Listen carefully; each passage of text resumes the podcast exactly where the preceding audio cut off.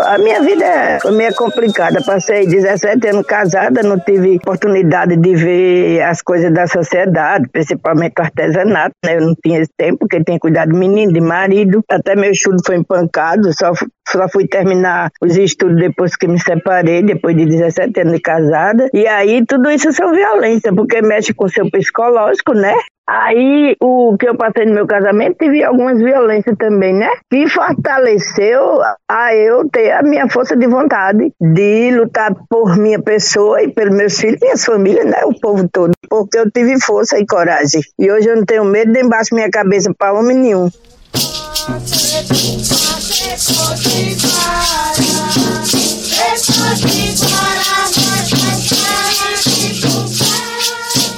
Maria Soares, conhecida como Comadre Guerreira, é uma mulher indígena que por 17 anos viveu no ciclo da violência. Ela, mãe de quatro filhos, percebeu que empreender poderia ser a saída para conquistar a independência financeira e emocional e sustentar a família. Foi convivendo com as artesãs da Baía da Traição, na Paraíba, que Comadre decidiu fazer do artesanato sua fonte de renda. Moradora da aldeia Lagoa do Mato, ela vende suas peças para os visitantes da região e em feiras. Atualmente lidera a Associação das Mulheres Guerreiras Indígenas Potiguaras. Maria Soares, a comadre, destaca como o empreendedorismo tem mudado a sua vida. Aí, um final de semana, eu fui na Boca da Barra visitar as outras guerreiras. E aí, as outras guerreiras tinham tinha, não tem artesanato. Aí eu cheguei lá, fiquei olhando, aí eu vi um cordão, aí eu tive a ideia, eu disse, ah, vou comprar esse cordão, vou desmanchar e vou começar a trabalhar. E aí comprei, desmanchei e comecei a multiplicar.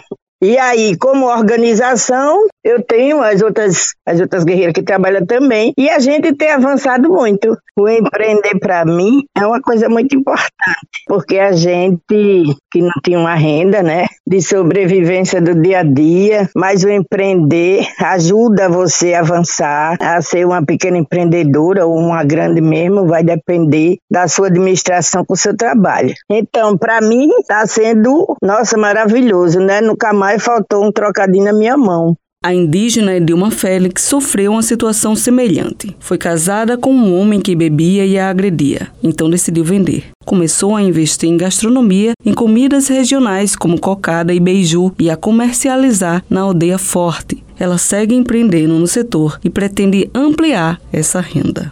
E eu saía caminhando a pé, saía da aldeia Forte e ia para São Francisco e vender minhas coisas. E a gente queria mostrar, assim, outras coisas que a cultura da gente, né? Que era a cocada, que a gente mais usava aqui, né? Essas comidas assim, o beiju. E foi assim que eu criei meus filhos. Aí eu tomei a decisão de não querer mais, porque eu estava criando meus filhos só e mais apanhando, né? Aí eu disse, não, chega.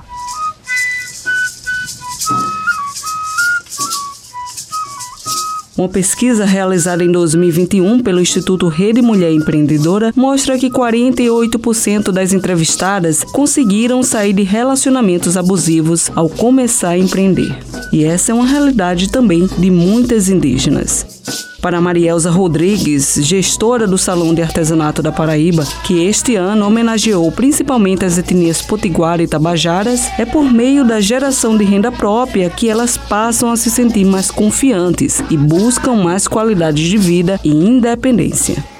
O empreendedorismo é uma estratégia extremamente comprovada para a libertação das mulheres, não só as indígenas, como qualquer uma que vivem num ciclo de submissão. Então, através das vendas de seus produtos, do empoderamento do seu negócio, aquela mulher ela sai daquele vício de dependência, né, daquele ciclo de dependência e realmente busca sua qualidade de vida, sua melhoria, melhoria inclusive de todos que estão na sua casa casa, da sua família. E a gente tem isso, né, com relatos concretos de que essas mulheres perceberam a importância de empreender como estratégia de melhoria da sua vida, do seu empoderamento, da sua liberdade, de sair muitas vezes de ciclos nocivos, né, de submissão e de dependência. Então, realmente o empreendedorismo, ele liberta. Eu vejo muito, eu leio muito sobre isso, né, e vejo que é possível essa transformação através do empreendedorismo.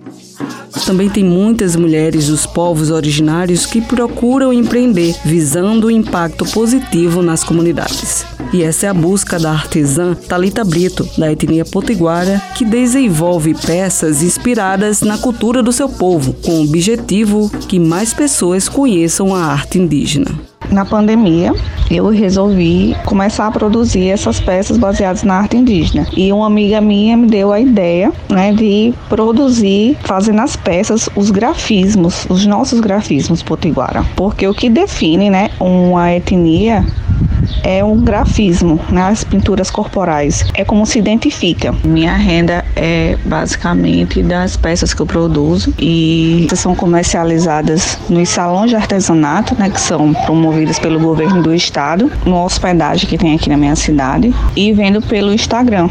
O salão do artesanato ele abre assim muitas portas, mas para todos que estão ali expondo, é uma vitrine não só para o Brasil, mas para o mundo. Então, assim, é muito gratificante né, saber que nossas peças estão chegando tão longe.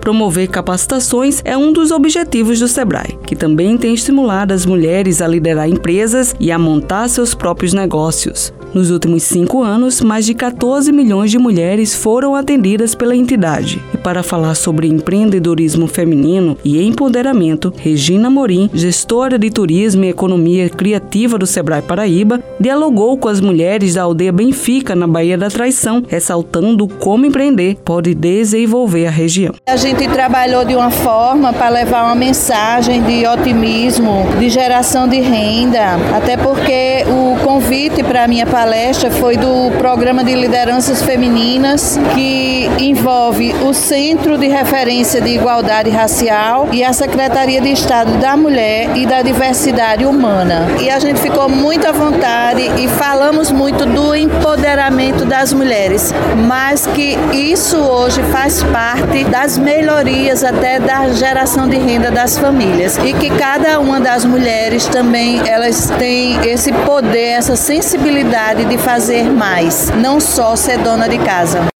De acordo com o secretário executivo de empreendedorismo da Paraíba, Fabrício Feitosa, cerca de 58% das pessoas que procuram o programa Empreender são mulheres. Por isso, primeiro é feito o acolhimento nas comunidades, identificado o perfil empreendedor delas e em seguida são encaminhadas para o programa. A linha de crédito Empreender Mulher desempenha um papel fundamental de políticas públicas que atende mulheres em vulnerabilidade. Inclusive, nós temos uma linha específica, a linha Empreender Mulher, que ela foi criada em parceria com a Secretaria da Mulher e ainda através dessa linha a gente tem a possibilidade de atender mulheres em situação de vulnerabilidade. Lá também funciona as questões voltadas aos povos originários, então essa parceria também é feita quando a gente precisa atender esses grupos específicos. E aí elas passam pelo processo normal do programa Empreender, né? Análise documental, a capacitação em gestão empresarial básica, a realização de um plano de negócio, que é ali onde a gente vai analisar o quanto é possível liberar em créditos individualmente para cada uma delas, os valores que vão de 1.500 até 15 mil reais, identificando justamente os potenciais dos negócios que elas já possuem ou que pretendem colocar. E a gente percebe que tem ajudado a transformar a vida através do empreendedorismo, principalmente na notória aptidão delas no ramo do artesanato, né?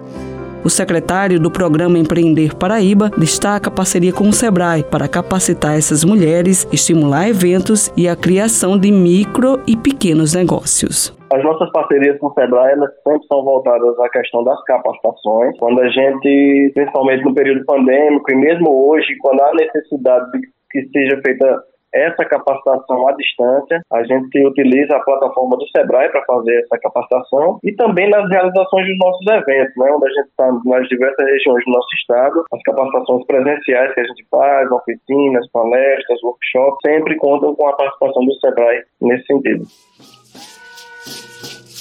Ao empreender, a mulher passa a ter outras oportunidades profissionais e até sair do ciclo de violência. Para as comunidades indígenas, o empreendedorismo é uma forma de estimular o desenvolvimento regional e fortalecer a cultura dos povos originários. Com os trabalhos técnicos de João Lira, Cibele Correia para a Rádio Tabajara, uma emissora da EPC, Empresa Paraibana de Comunicação.